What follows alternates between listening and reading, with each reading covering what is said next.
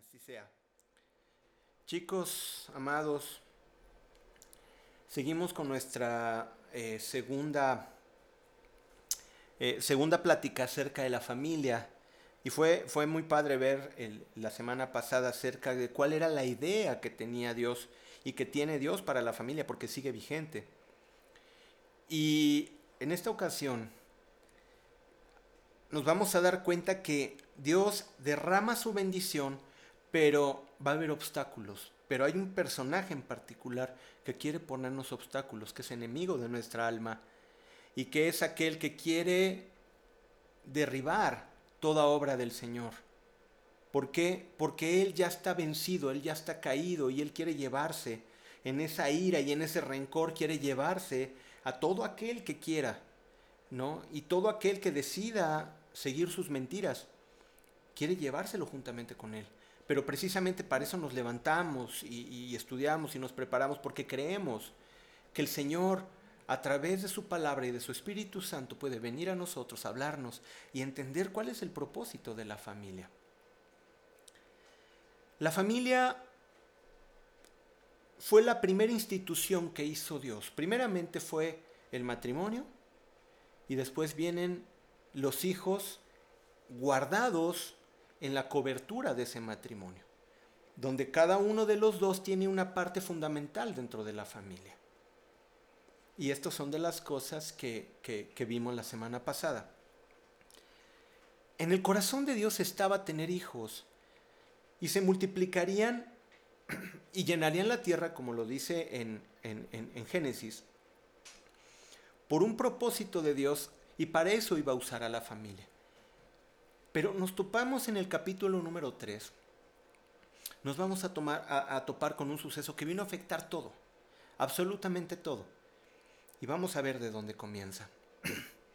Déjame decirte muchacho, les explicábamos la semana pasada que la razón de estas pláticas es que si todos estudiamos de alguna manera para ser doctores o todos estudiamos para ser ingenieros es porque vamos a ejercerlo en un futuro, porque tenemos que prepararnos para hacerlo, pero para ser padre, para ser madre, para ser esposo, para ser familia, muchas veces no tenemos la enseñanza y esa es la obligación de la iglesia. La iglesia tiene que enseñar qué es lo que Dios tiene en su corazón para podértelo mostrar. Entonces, entremos en el tema número dos y esto es la familia blanco perfecto del enemigo. El enemigo va a tratar de destruir nuestro corazón, va a tratar de destruir nuestras vidas en ese rencor, porque Él ya se sabe juzgado y Él ya tiene el lugar a donde va a ir. En cambio, la familia es exactamente lo contrario de lo que Satanás quiere hacer. La familia es aquella idea de Dios que fue formada en su corazón para poder conocer dentro de la protección de Dios, bajo el, trabajo del padre y de la madre, cubriendo a los hijos y haciéndolos crecer, en ese propósito, eso es totalmente lo contrario que, que, Satanás quiere. Satanás quiere destruir a la familia. ¿Y por qué si destruye a la familia, no solamente la destruye en manera individual, cuando Satanás viene a trastocar la familia, sabe que si ataca la cabeza al padre de familia, se lleva a todos los demás. Y viene inseguridad, y viene rencor, y viene resentimiento, y vienen pleitos, y vienen mentiras. Si viene por la madre, también sabe que va a ser un daño en una parte estructural de, de la familia. Entonces, Satanás sabe que si trastoca a uno de los miembros de la familia, toda la familia se duele porque son una unidad. Vamos a ver de dónde se origina todo esto. Y vamos a ver vamos a ver cómo Dios nos explica a través de su palabra esta enseñanza tan hermosa para nosotros. En el principio Dios se había formado la familia en un plan perfecto, para que tuviera una relación directa con Dios. Dios creó a la familia para que hablaran con Dios. El papá, la mamá y los hijos hablaran con Dios. Era, era, era un anhelo, imagínate el anhelo de Dios de hacer a la familia para que tuvieran esa relación y decir, ah, Señor, buenos días. Eh, la tierra está siendo regada por el rocío y mira las frutas que cosechamos, ¿no? Y venimos a ofrendarte esto. Y, Señor, gracias por esto. Y los cielos, qué hermosos te quedaron. Y no sé, una comunión hermosa todos los días. Recuerda que dice que estaban desnudos en el, capítulo 2, estaban desnudos y no se avergonzaban, que es lo que nos enseña que no había nada de qué apenarse. No tenían ninguna condenación, ningún complejo, estaban tan libres que así había sido. Pero el enemigo se enoja, ve esto y empieza a obrar. Yo solo hablaba al hombre cara a cara sin ningún impedimento. Y vamos a ver un punto muy especial que tenemos que tener muy, muy bien en cuenta. Génesis 2, 7 al 9 nos dice, en Génesis 2, 7 al 9, nos comenta la palabra de Dios. Entonces Jehová, Dios, formó al hombre del polvo de la tierra y sopló en su nariz aliento de vida. Y fue el hombre un ser viviente. Nótese que de toda la creación, Dios dijo, dijo hágase. Solamente sobre el hombre es el único que sopló en su nariz aliento de vida. Nosotros llevamos la naturaleza de Dios por esa soplo de vida. Dice que fuimos hechos a su imagen conforme a su semejanza. Es muy importante esto, porque Dios eh, quería ser un similar a Él, familia, con su, con su naturaleza. Entonces por eso sopla alienta de vida. En el 8 dice, y Jehová Dios plantó un huerto en Edén, al oriente, y puso allí un hombre, puso allí al hombre que había formado. Y fíjate bien el 9. Y Jehová Dios hizo nacer de la tierra todo árbol delicioso a la vista. Fíjate bien qué hermoso. Y Jehová Dios hizo nacer de la tierra todo árbol delicioso a la vista y bueno para comer. ¿Te imaginas la escena? Qué, qué, qué hermoso. Dios le regala al hombre un huerto donde crecen árboles hermosos, deliciosos para comer. Qué escena tan, tan, tan maravillosa. Esa era el la idea original de Dios. Dice, también el árbol de la vida en medio del huerto, pero pon mucha atención, y el árbol de la ciencia del bien y del mal. Ok. Y mandó Jehová diciendo al hombre, de todo árbol del huerto podrás comer, mas del árbol de la ciencia del bien y del mal no comerás, porque el, el día que de él comieres, ciertamente morirás. Les he dicho en algunas ocasiones esta reflexión que a mí me vino en mi adolescencia, cuando batallaba con, con, con, el pecado, ¿no? cuando batallaba con la tentación. Eh, no quiere decir que ahora no lo haga, ahora es diferente. Pero me acuerdo que en entonces yo le decía al Señor en mi, en mi, en mi ignorancia realmente, ¿no? Pero en mi inocencia también de un cristiano nuevo, le decía, Señor, ¿por qué pusiste el árbol de la ciencia del bien y del mal? Si lo hubieras quitado, nos hubiéramos ahorrado miles y miles de años y de generaciones de problemas. Y seguiríamos hablando contigo cara a cara. Pero lo que Dios me fue enseñando a través de la vida me ha sorprendido muchísimo. Siempre está esta pregunta lógica. ¿Por qué si Dios quería que no comiéramos del árbol? ¿Por qué lo sembró ahí? Es una pregunta muy lógica, tú te lo preguntarás. ¿no? Dice, así nos evitamos muchas broncas. Es el razonamiento que yo tuve hace muchos años. Pero fíjate bien, Dios pone delante del hombre la capacidad de elección. Si no hay prohibición, no hay libre albedrío. Te lo voy a repetir otra vez. Dios pone delante del hombre la capacidad de poder elegir. Si no hay prohibición, no hay libre albedrío. Ok, imagínate esto. Dios quería que le amáramos de todo corazón. Pero qué fácil sería amar a alguien cuando todo está perfecto. Cuando todo está perfecto, ah, pues sí, no hay problemas, todo es dulzura. Pero ¿cómo Dios estaría realmente seguro que le amaríamos de todo corazón? ¿Cómo le amaríamos de todo corazón si no tuviéramos la opción de, de poder decidir no amarle. ¿Sí me entiendes? Si, si tuviéramos, ahora que tenemos la decisión de no amarle, podemos demostrarle que le queremos amar. Espero darme a entender. Si el Señor tienes la posibilidad de no amarle, tú tienes la posibilidad, yo no quiero amar a Dios. Claro, qué bueno que tienes esa posibilidad, porque eso le va a mostrar a Dios que los que realmente le quieren amar de corazón lo van a hacer, aún teniendo la opción de no hacerlo. Eso es a lo que se refiere el árbol de la ciencia del bien y del mal. Dios nos dio la capacidad de elegir. Nosotros podemos elegir.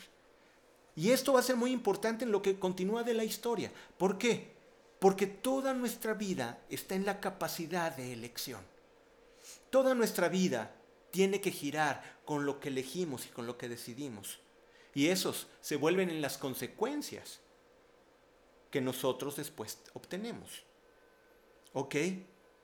Cuando el hombre hace lo que quiere se le llama anarquía, caos, y es contrario a lo que Dios hace, a lo que Dios quiere.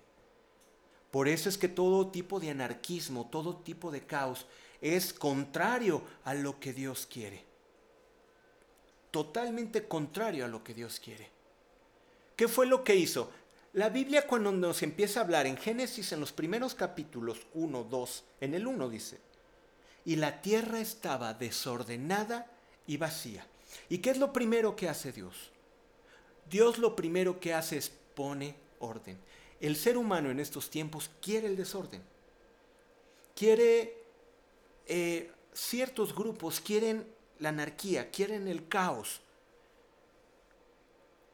Tendrán algunas motivaciones por las cuales dicen nos rebelamos en contra de esto, en los cuales pudieran tener razón porque autoridades han fallado. Pero eso no quiere decir que la naturaleza de Dios sea el orden. Eso no se lo quita Dios, que Dios haya puesto en su naturaleza el ordenar las cosas. ¿Ok? Entonces, por eso pone el árbol de la ciencia del mal, para amarle, y nos pone el orden, y nosotros también decidimos si entramos en el orden o no. Eso, eso está dentro de la palabra de Dios. Ahora, vamos a, vamos a seguir leyendo. Estábamos en Génesis 2, 16 y 17. Y dice, mandó Jehová Dios al hombre diciendo, de todo árbol del huerto podrás comer. Dios te da bendición total.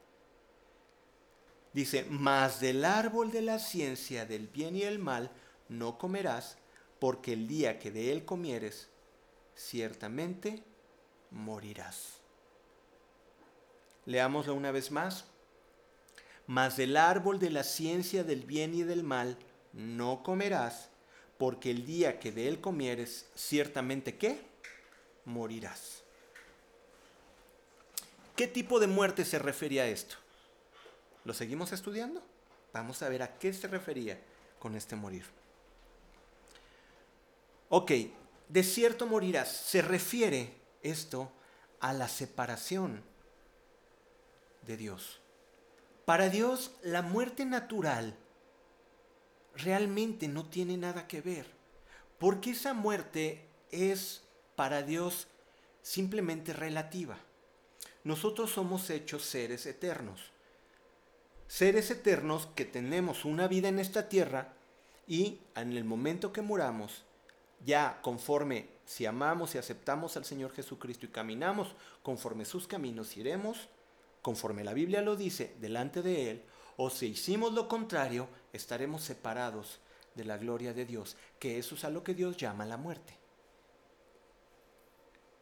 Estar muerto para Dios es estar separado de Él, porque de Él viene la vida. ¿Se acuerdan de Juan 1 eh, y 2 que dice, en Él estaba la vida? Perdón, es 4. En Él estaba la vida, primera de Juan 4. ¿no? Y la vida era Dios. La vida está en Dios. La vida no existe fuera de Dios. Aún el mismo Satanás es un ser creado que salió directamente de Dios, al cual también se le dio libre albedrío y el cual tomó su decisión. Como tú y yo podemos tomar nuestra decisión de seguirle o no seguirle. Por eso dice, de cierto morirás. de cierto serás separado de mí. A eso se refiere esta separación de Dios. Ok, Dios no puede convivir con la tendencia a desobedecer. Yo sé que a muchos les da mucha intriga, mucha uh, inquietud cuando se habla de obedecer. Yo me he encontrado a muchos que han interpretado este obedecer como la iglesia, una forma de dominio social e intelectual. Eso no tiene nada que ver con Dios.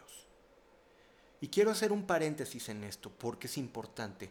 Tú que dices que la iglesia es un método de dominación y que es un método de, para, para tener cautivas nuestras conciencias, te lo voy a explicar de esta manera. Dios es bueno y para siempre su misericordia, dice la palabra de Dios. Dice que Él es santo. Dice que para siempre son sus misericordias. Dios nunca hizo algo que fuera malo. Todo lo que hace el Señor es bueno. Pero el hombre, el poder en las manos del hombre se desvirtúa. Y cuando mucho del poder se empezó a meter en la iglesia, y te voy a decir en la iglesia de la que quieras. Tú ponme la denominación, la, si son ortodoxos, si son católicos, si son cristianos, si son... En todas las iglesias se ha metido la ambición del hombre por dominar. Pero eso no tiene nada que ver con Dios, ni con el orden, ni la obediencia que pide acerca de la palabra. Estos mensajes, muchas iglesias, no todas, y eso también hay que aclararlo, la iglesia no toda la iglesia es como tú la crees. Siempre ha habido mucha gente que de corazón sincero ha dado su vida por enseñar el Evangelio a través de toda la historia.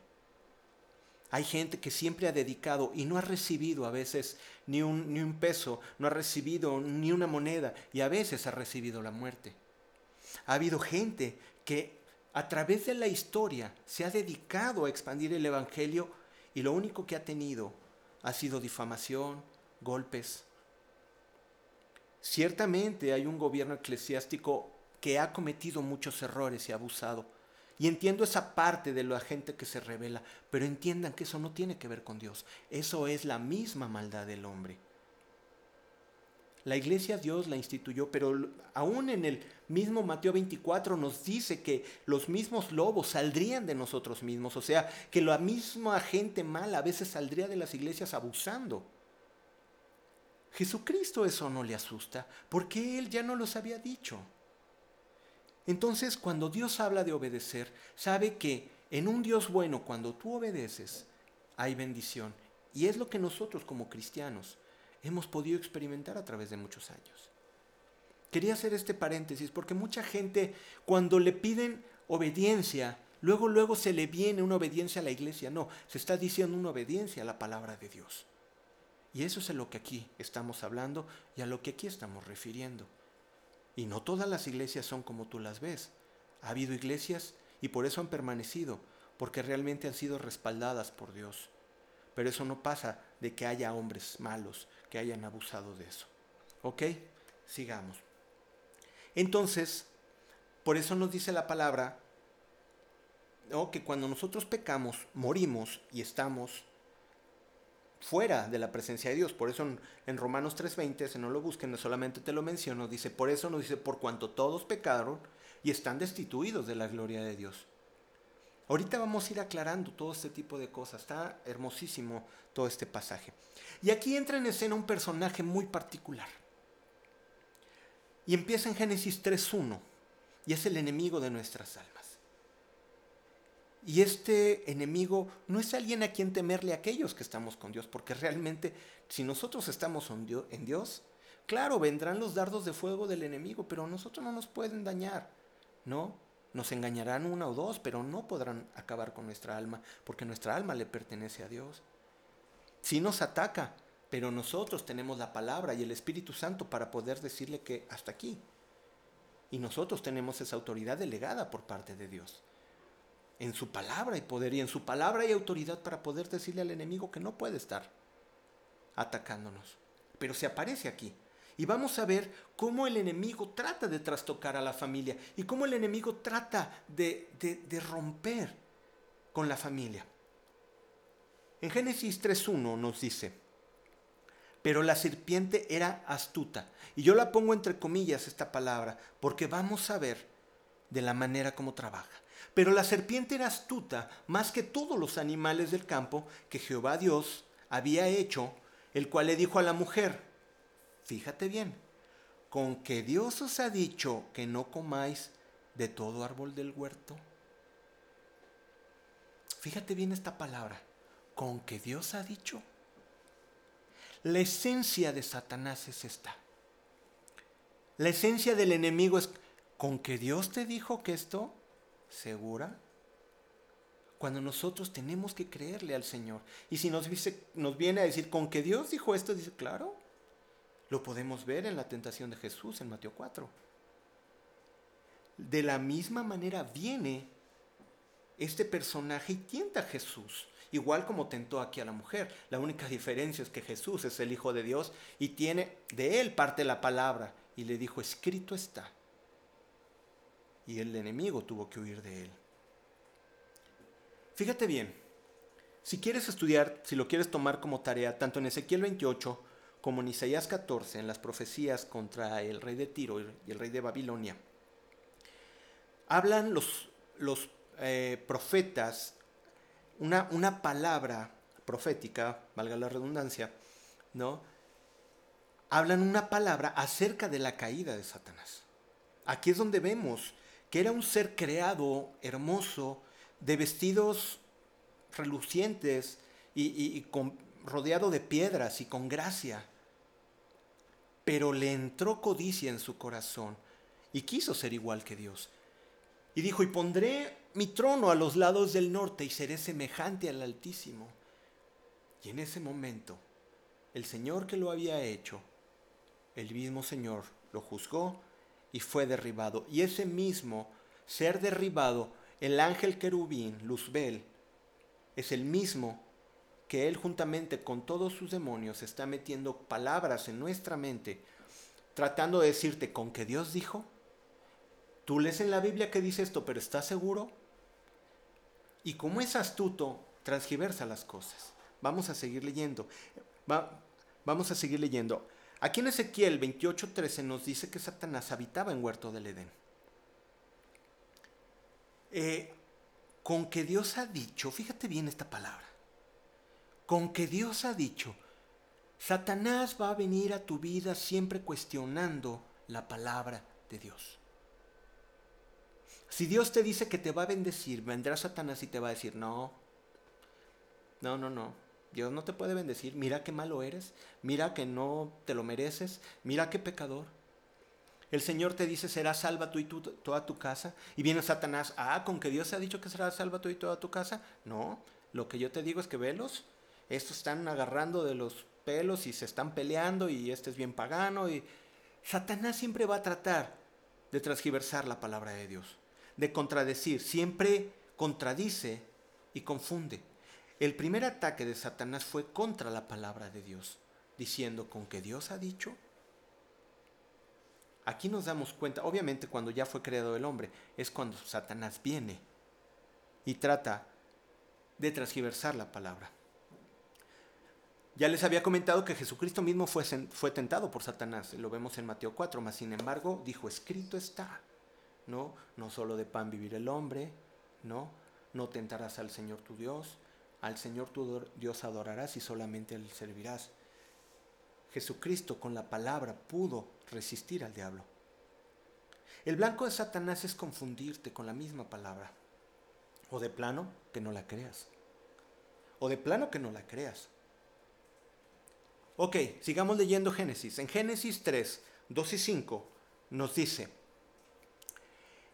estaba, bueno, estaba la mujer paseándose por el huerto del Edén, se le aparece la serpiente y tiene una conversación con la serpiente que, que aquí vemos que dice que es Satanás.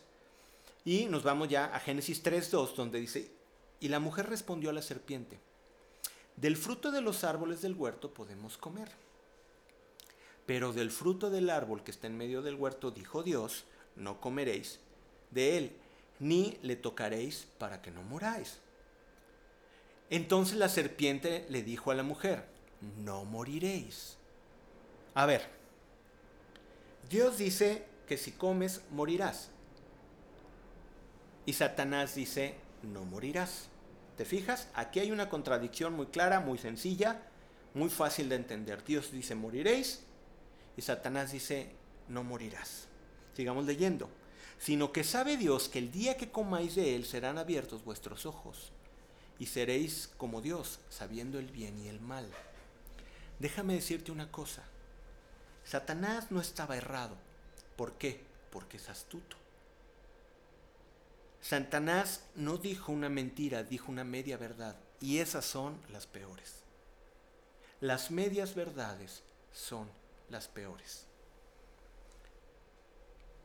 Satanás dice, no moriráis. Dios dice, moriréis. Sabiendo que la serpiente es astuta, Satanás es el maestro de las medias verdades. Él te va a tratar de confundir. Yo una vez le platicaba a algunos muchachos, un muchacho en particular, y le decía, mira, cuando una persona te miente, viene y te dice, oye, ¿fuiste para allá? No. Cuando sabes que sí, es una mentira. Pero cuando un mentiroso es astuto y malvado, va a tratar siempre de torcer para decirte, bueno, sí fui, pero la verdad no fui.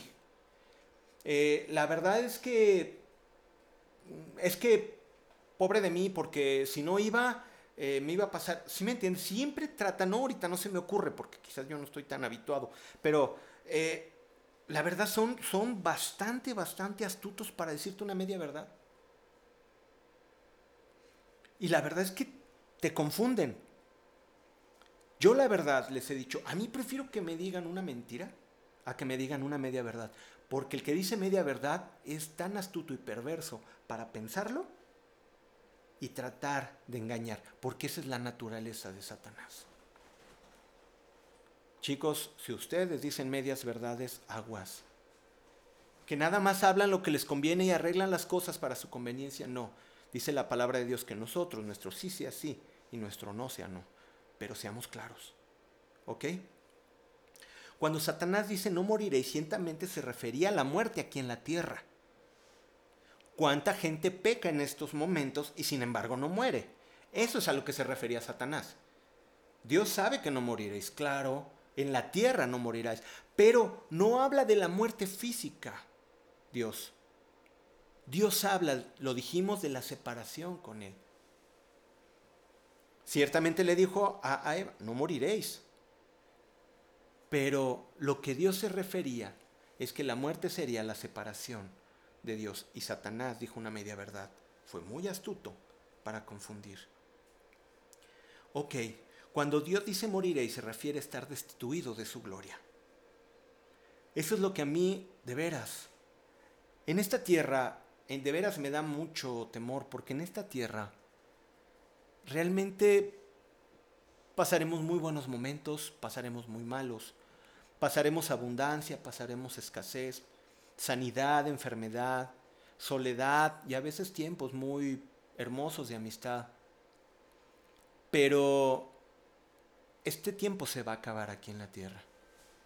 Cuando tú mueres, dice la palabra de Dios, le es, ah, se me fue la palabra, dice, pero le es concedido al hombre morir una sola vez y después el juicio.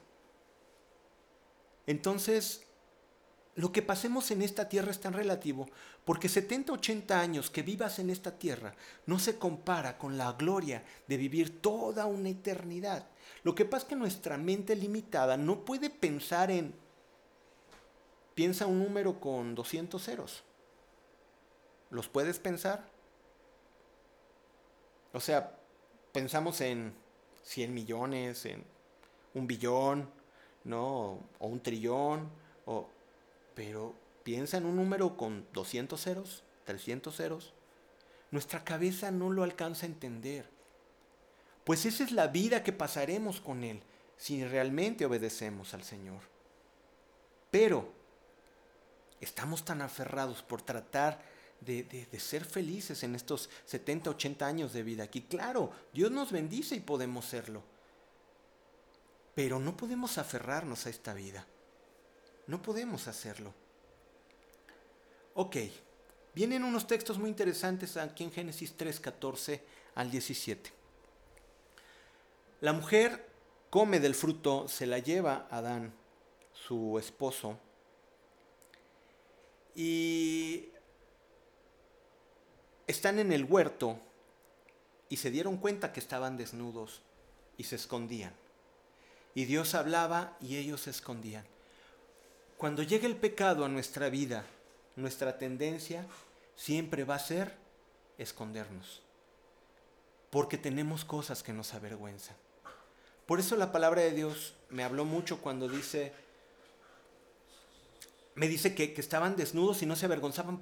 Es vivir una vida sin nada de qué preocuparse.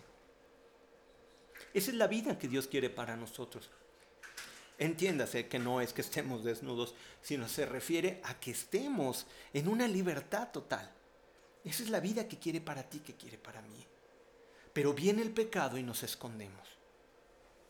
Viene una mentira y tratas de esconder con esa mentira con otra mentira. Y haces partícipe a varios de esa mentira.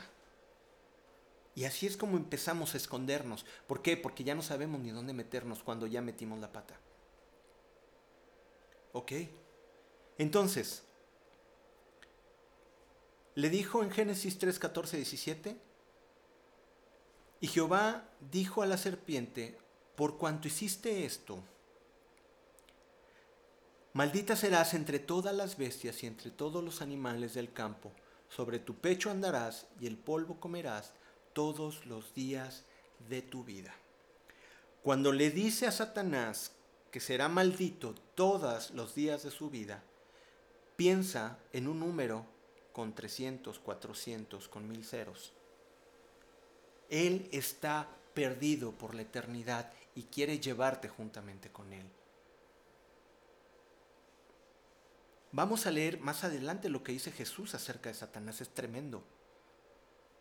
Pero imagínate, entonces el coraje de Satanás contra la institución de Dios, la familia, es bastante fuerte, por eso es que quiere destruirla.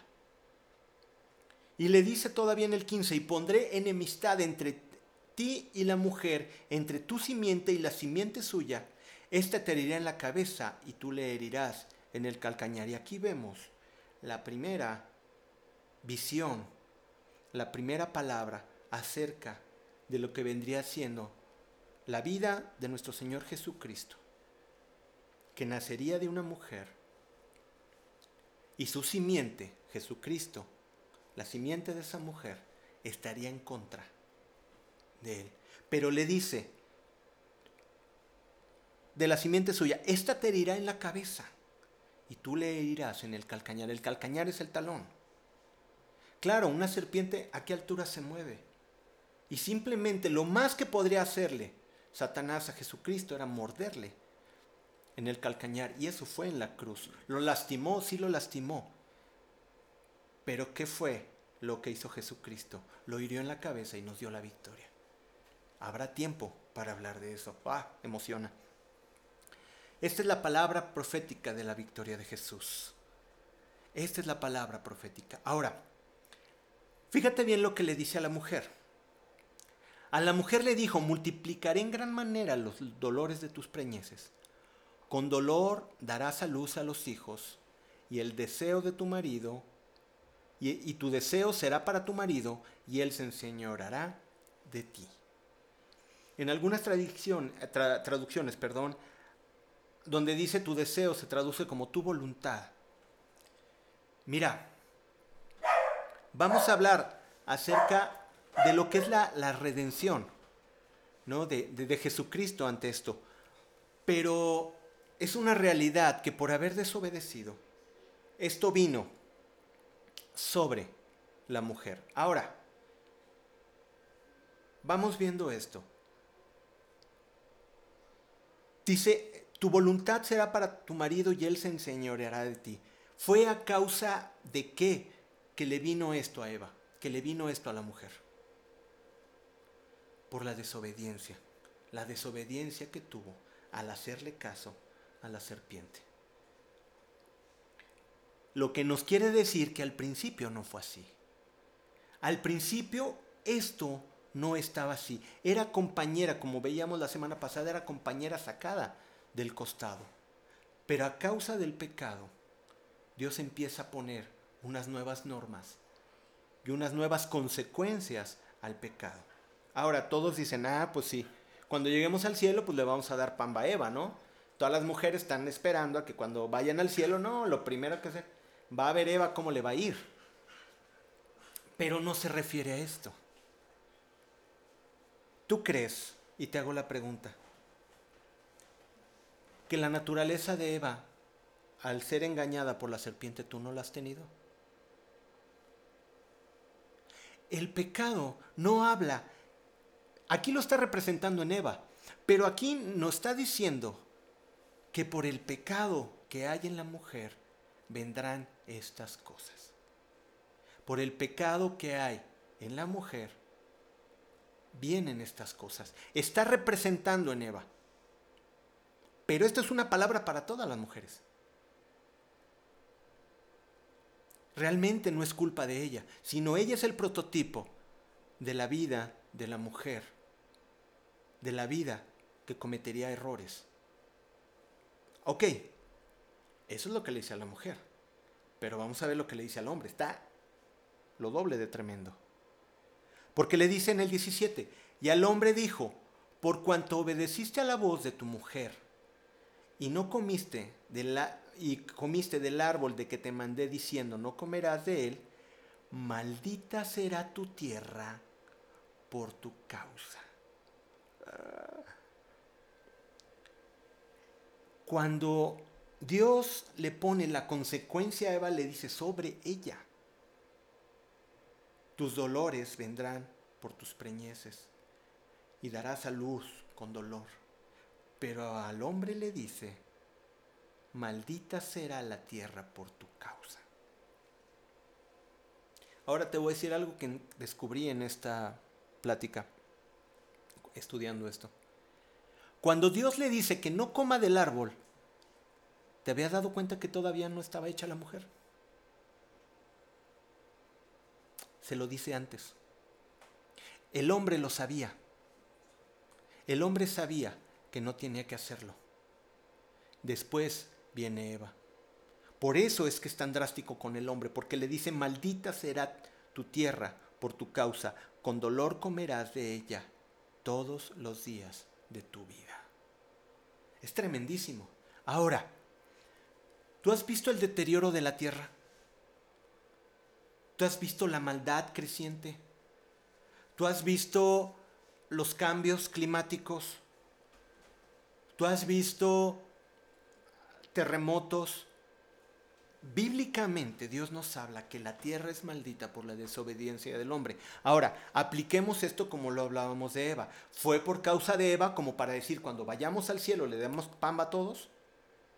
No, no se refiere a eso sino se refiere igual que Adán era imagen de toda la generación de hombres que desobedecerían a Dios. Por eso es que la tierra es maldita, por nuestra desobediencia. Y dime si no. Ok, ¿cuánto ha subido el clima? ¿Cuánto suben? ¿Cuántos grados? ¿Por qué? ¿Tú crees que no hubiera otras maneras de producir? Yo creo que el hombre es bastante inteligente para, para tener otras medidas, medidas de, de producción. Y sin embargo, por la ambición económica. Avientan gases eh, de, efecto invernadero, contaminan aguas y no les interesa. ¿Por qué? Porque su ambición es más, es más, es más. Bueno, eso es de parte de los ricos, pero ¿qué pasa con la gente? ¿No, no roba? ¿No sigue extorsionando? ¿No dice mentiras? El hombre, en todos los niveles, el pecado está en nosotros. Y por eso es que la tierra fue maldita por causa de nuestro pecado. Por cuanto todos pecaron, están destituidos de la gloria de Dios.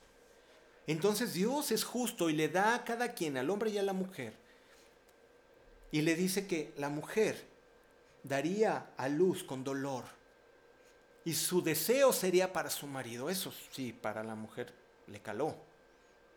Pero fue de parte de Dios. Esto yo no lo puse. Esto viene de parte de Dios. ¿Para qué? ¿Para que el hombre se enseñoree? No, recuerda que esto es causa del pecado. Y la maldición de la tierra es por causa del pecado del hombre. Y esto no es mío, sino esto es la palabra del Señor. Pero, obviamente, vino nuestra redención. Dios maldijo la tierra a causa de la desobediencia de Adán. Ahora,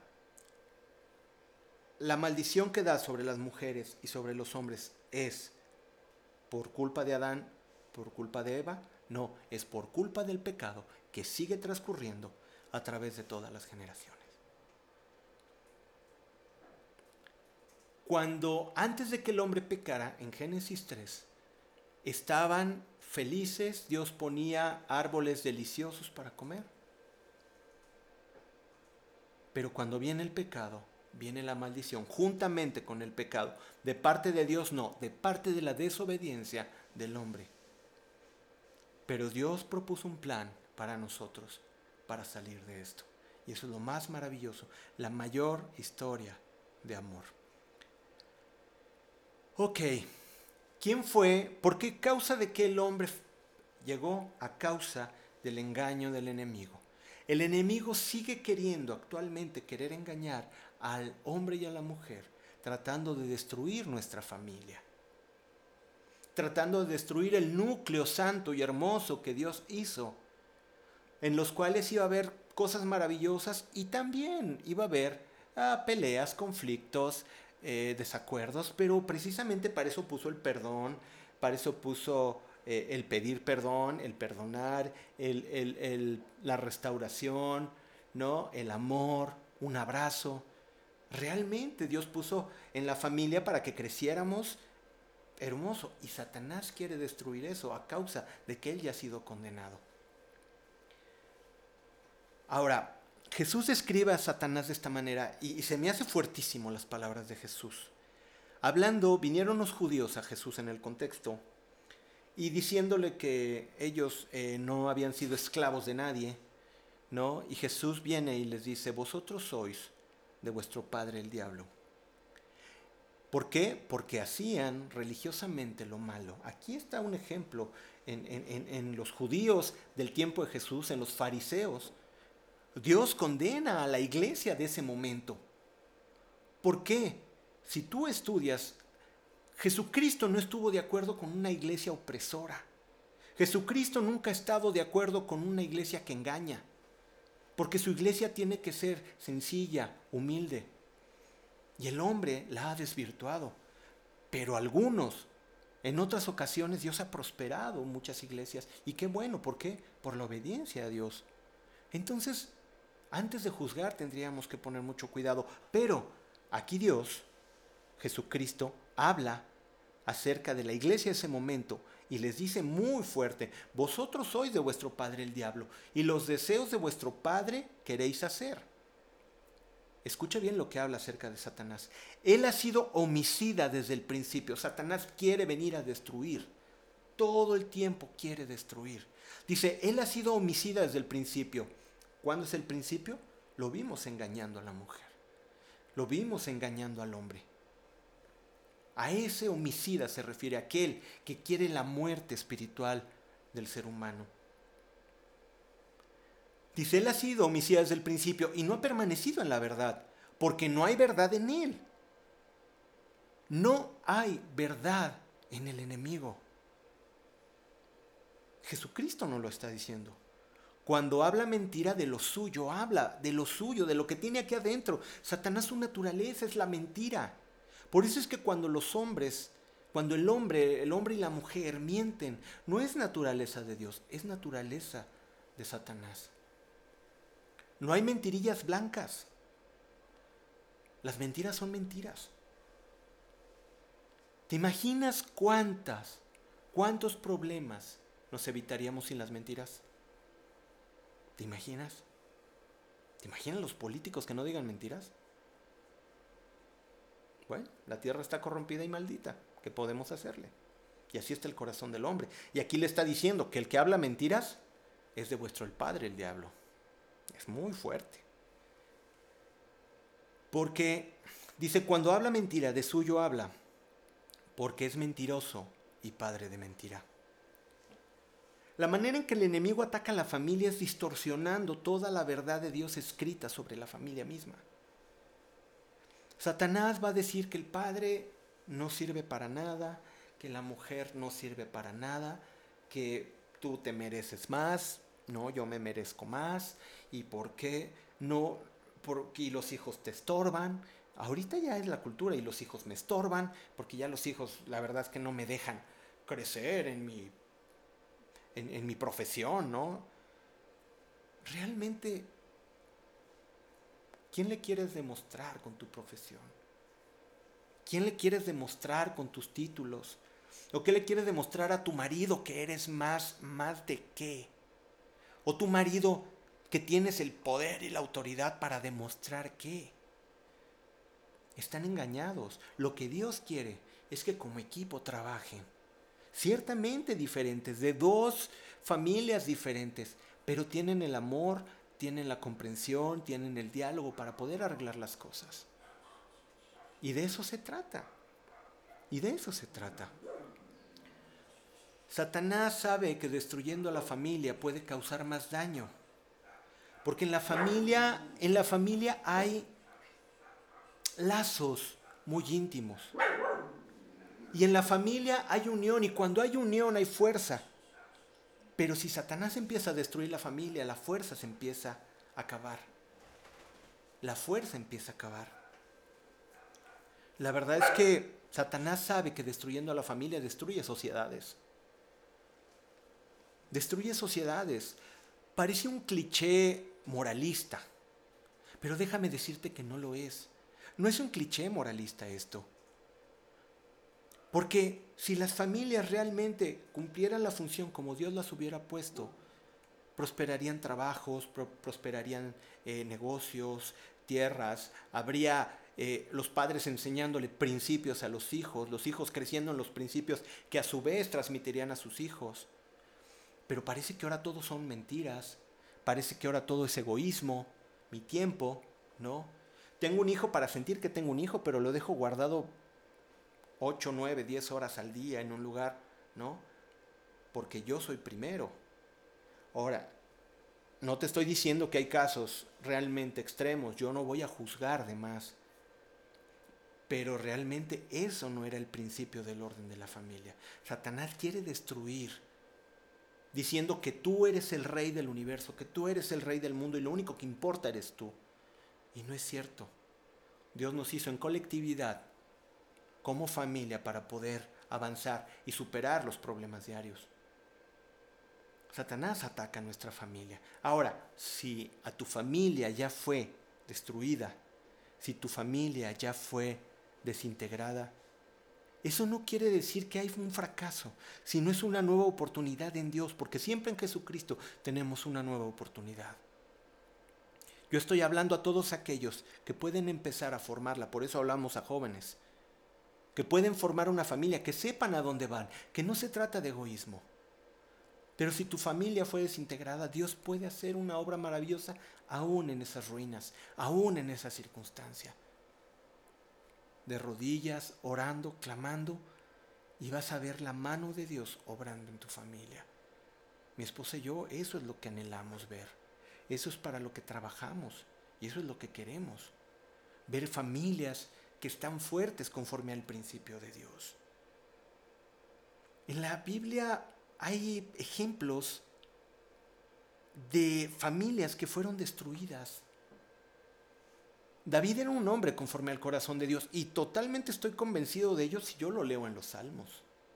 Era un hombre que en las buenas, en las malas, en los errores, en las dificultades, en su mismo pecado, híjole, la manera en que se arrepiente y busca el corazón de Dios, de veras que David tenía una intimidad con Dios que conocía el mismo corazón de Dios. Pero eso no le quitó que fallara. Y David comete un error muy grave cometiendo adulterio. Y tú dices, ¿por qué era David? Dios se la iba a pasar, ¿no? Muere ese hijo. Muere ese hijo. Él mata al marido con la mujer con la que adulteró. Y Abnón, su hijo, viola a su media hermana. Y Absalón molesto mata a Abnón de la misma manera y con la misma estrategia que David había decidido matar a Urias. Cuando dejamos entrar el pecado a nuestra casa, se reproduce y se reproduce en nuestros hijos, porque Dios dice que visita la maldad de los padres hacia los hijos hasta la tercera y cuarta generación. La programación que nosotros le ponemos a nuestros hijos si tenemos un corazón amargado, nuestros hijos tendrán un corazón amargado, porque es lo que escucharon todos los días. Si tú todo el tiempo dijiste, la vida no vale nada, los, tus hijos van a decir lo mismo. O por lo menos van a tener la tendencia a decirlo, porque es la programación. Tú tuviste un momento difícil y actuaste de una mala manera cuando ellos tengan un momento difícil. El único archivo al que recurren es al que tú hiciste. Pero si tú tienes un corazón agradecido, no importa cuáles sean las circunstancias, y tienes un corazón agradecido con Dios, que le busca, que le ama, que perdona, si ya dejas de hablar mal de aquella persona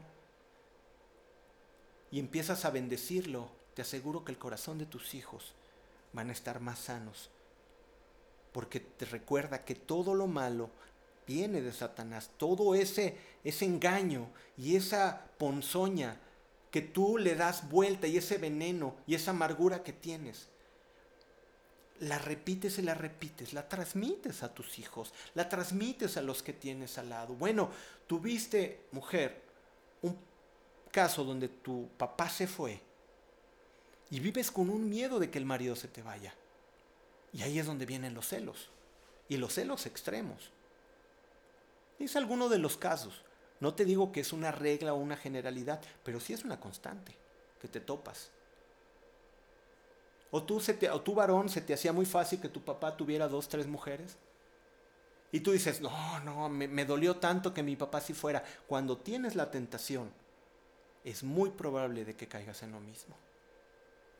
Por eso es que dice que para eso se reveló el Hijo de Dios, para deshacer todas las obras del enemigo. Para eso se reveló Dios, para librarte de todos los ataques del enemigo y para que empieces una nueva vida en familia. Dios puede restaurar tu familia. ¿Lo crees? Tú puedes creer que si hubo errores en tu familia, tú puedes creer que contigo será diferente porque Dios te ha hecho diferente. Conforme lo crees, así se ha hecho. Porque es creerle a la bendición de Dios. Porque el que está en Cristo nueva criatura es, y las cosas viejas pasaron. He aquí todas son hechas nuevas. Dejará el hombre a su padre y a su madre, ya lo que hicieron lo hicieron. Y ellos serán una nueva carne, serán una nueva historia. Entonces no te condenes de que vas a vivir lo mismo que viviste en tu familia. No, no tienes por qué ser así. Tú vas a estar conforme a la bendición de Dios si te pones en el camino recto, si te pones en el camino justo de Dios, si entregas tu vida al Señor y si obedeces, porque recuerda que en la desobediencia viene la maldición. Dios quiere restaurar familias. Dios quiere hacer una buena vida de las familias. El mundo se va a encargar de tratar de engañarte de que si las familias tienen que ser de esta manera o de aquella manera, mira, yo te pudiera dar mi opinión, pero mi opinión no sirve absolutamente para nada. Yo lo que te hablo es la palabra de Dios y lo que dice. Y esa es a la que yo creo. Ahora, eso me hace condenar, y mucho ojo en lo que te voy a decir, eso me hace condenar a las personas. A mí no me corresponde condenar ni juzgar pero sí están juzgadas bajo la palabra del Señor. Y lo que yo tengo que hacer con esas personas es amarlas para compartirles el Evangelio. Y esa tiene que ser mi función, pero no un juicio ni un señalamiento. Espero que me estés entendiendo muy claro esto. Porque si nosotros fuimos redimidos y fuimos perdonados así como éramos, Dios puede tener misericordia de aún del que piensas que Dios no puede tener misericordia. Dios ha hecho de mi familia una familia hermosa. ¿Perfecta? Mm, no. y pregúnteselo a mi esposa. Va a decir, ay, Roy. Claro, sigo siendo Roy. Pero cada día soy cambiado por la palabra del Señor. Y cada día aprendo lo que Dios quiere hablarme. Y mi esposa me ayuda mucho en eso. Como yo espero estar eh, apoyando a mi esposa en eso también, porque somos un equipo. No se habla de perfección, ni se habla de que ya lo tengamos todo, sino que sabemos que en el crecimiento está el perdón, el amor y la gracia de Dios para ser mejores familias. Jesús conoce el propósito de Satanás, pero nos ofrece un camino excelente. Este ese era el plan de Dios. Desde un principio, cuando le dice a la serpiente, la simiente de la mujer herirá en la cabeza a Satanás. Ha venido Jesucristo para meter juicio contra Satanás y en la cruz del Calvario vencerlo. Y todos aquellos que hemos creído en Él, seamos restaurados y podamos volver al principio. Podamos volver a esa comunión con Dios y en esa amistad como familia. Eso es lo que Dios quiere restaurar no para ser ni mejores ni peores, sino simplemente hijos de Dios. Y como hijos de Dios amados, imperfectos, pero caminando en la rectitud que el Señor nos guía. Quiero bendecirte y termino con este salmo, el Salmo 128, que a mí me encanta. Y yo lo, yo lo creo para mi familia. Es un, es un salmo que al cual le doy gracias a Dios y, creo que así será mi familia. Bienaventurado todo aquel que teme a Jehová, que anda en sus caminos. Escucha bien, empecemos una vez más, qué hermoso. Bienaventurado todo aquel que teme a Jehová, que anda en sus caminos. Cuando comieres el trabajo de tus manos, bienaventurado serás y te irá bien. Tu mujer será como vid que lleva fruto a los lados de tu casa, tus hijos como plantas de olivo alrededor de tu mesa. He aquí que así será bendecido el hombre que teme a Jehová. Bendígate Jehová desde Sión y veas el bien de Jerusalén todos los días de tu vida. Y veas a los hijos de tus hijos. Pasea sobre Israel. Híjole, es hermosísimo este salmo. Hace poco conocemos, bueno, que algunos de nuestros pastores han tenido la bendición de, de, tener eh, nietos. Y yo les puedo ver la felicidad en su rostro, ¿no? Porque es una bendición de Dios. Y cuando dice, verás a los hijos de tus hijos, yo lo quiero ver en su momento. Pau, si me estás viendo, en su momento. Pero yo sé que Dios va a traer esa bendición. Y la va a traer en mi familia porque yo lo creo, pero necesito caminar en el temor de Dios y andar en sus caminos. Yo lo quiero hacer. ¿Y tú? Si tú quieres esto para tu familia, teme a Dios y anda en sus caminos y serás bendecido. Ese es el plan, el nuevo plan a partir de Jesucristo. Ya se acabó la maldición, ¿no? que tenía y la condenación. Ahora ninguna condenación hay para el que está en Cristo. Ciertamente tendremos problemas en esta tierra. Ciertamente no podremos cambiar, ni podemos dejar que la tierra gire. Seguirá la maldad creciendo y veremos cosas peores.